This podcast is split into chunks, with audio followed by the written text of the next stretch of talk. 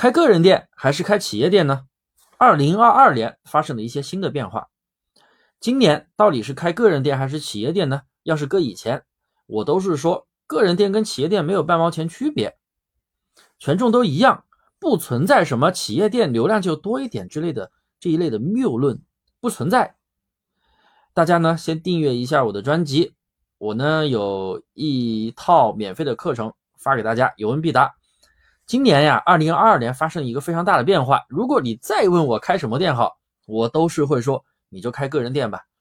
企业店到底发生哪些变化呢？一，以前跳对公注册的企业店大批量出现无法收款的情况，因为跳对公本来就是一个违规的操作。你以为你用了什么黑科技方式，或者说你以为用了什么小技巧跳了对公，跳过了对公户的认证，但它就是个违规操作，淘宝一定会秋后算账。果然，今天就开始算账了。现在淘宝在全力稽查，有的人店铺已经做起来了，却因为这个违规导致客户无法付款。他没有办法付款，你就没有办法收款，那交易怎么完成呢？损失非常的大。当然有一个办法解决，那就是用新的执照去重新办一个对公户，然后你把你这个店铺的主体更换过来就行了。店铺的权重不变，你每天该卖多少钱还是会卖多少。二。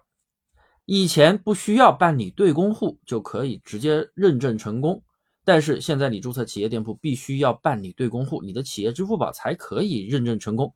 这个时候你需要去银行办理，但是你也只能去办理本地的执照，因为对公户只给你办理执照上面的地址的对公户。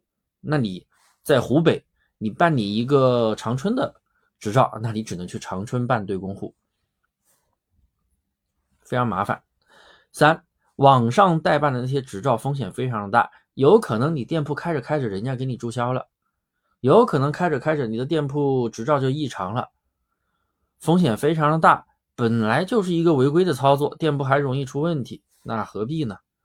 淘宝一定会秋后算账。四，一个人可以开两家个人店，一个人可以开很多家企业店，但是很多家企业店。这一类它是属于批量注册店铺的违规，它是违规的呀。现在淘宝也在大量稽查，如果你还在用以前的方式批量开店，那你就是把钱往火坑里丢，浪费。总之，你就用个人店就好了。如果是公司化操作，我相信公司化操作的那些人啊，他又有资金又有资源开店，那对他来说不是事。但是呢，有一些新手朋友一来就乱七八糟的，直接就是老师，我想开十家店，我想开二十家店，我该怎么开？你先把一家店铺注册好再说。如果你一家店都不会注册，你一来就开二十家店、三十家店，那天方夜谭。所以啊，不要想一些乱七八糟的，老老实实先用个人店，挺方便的呀。手机淘宝一登录。点击我的淘宝，点设置，点个商家入驻，扫个脸，完成，一分钟都不要就可以开好一家店。所以啊，你有些小白朋友一来就说要开个十家二十家的，你咋不直接去一个星期造个火箭上天呢？我认为啊，所有的成功都是一步一个脚印走出来的，万丈高楼平地起。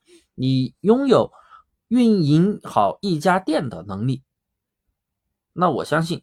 两家店、三家店，甚至十家店，对你来说，那都是必然的，水到渠成的，好不好？所以呢，大家一定要把基础做好，不要好高骛远。好了，那么今天我就讲到这里了。有什么问题，大家欢迎添加我的微信大猫五三八三，随时找我提问，有问必答，说到做到。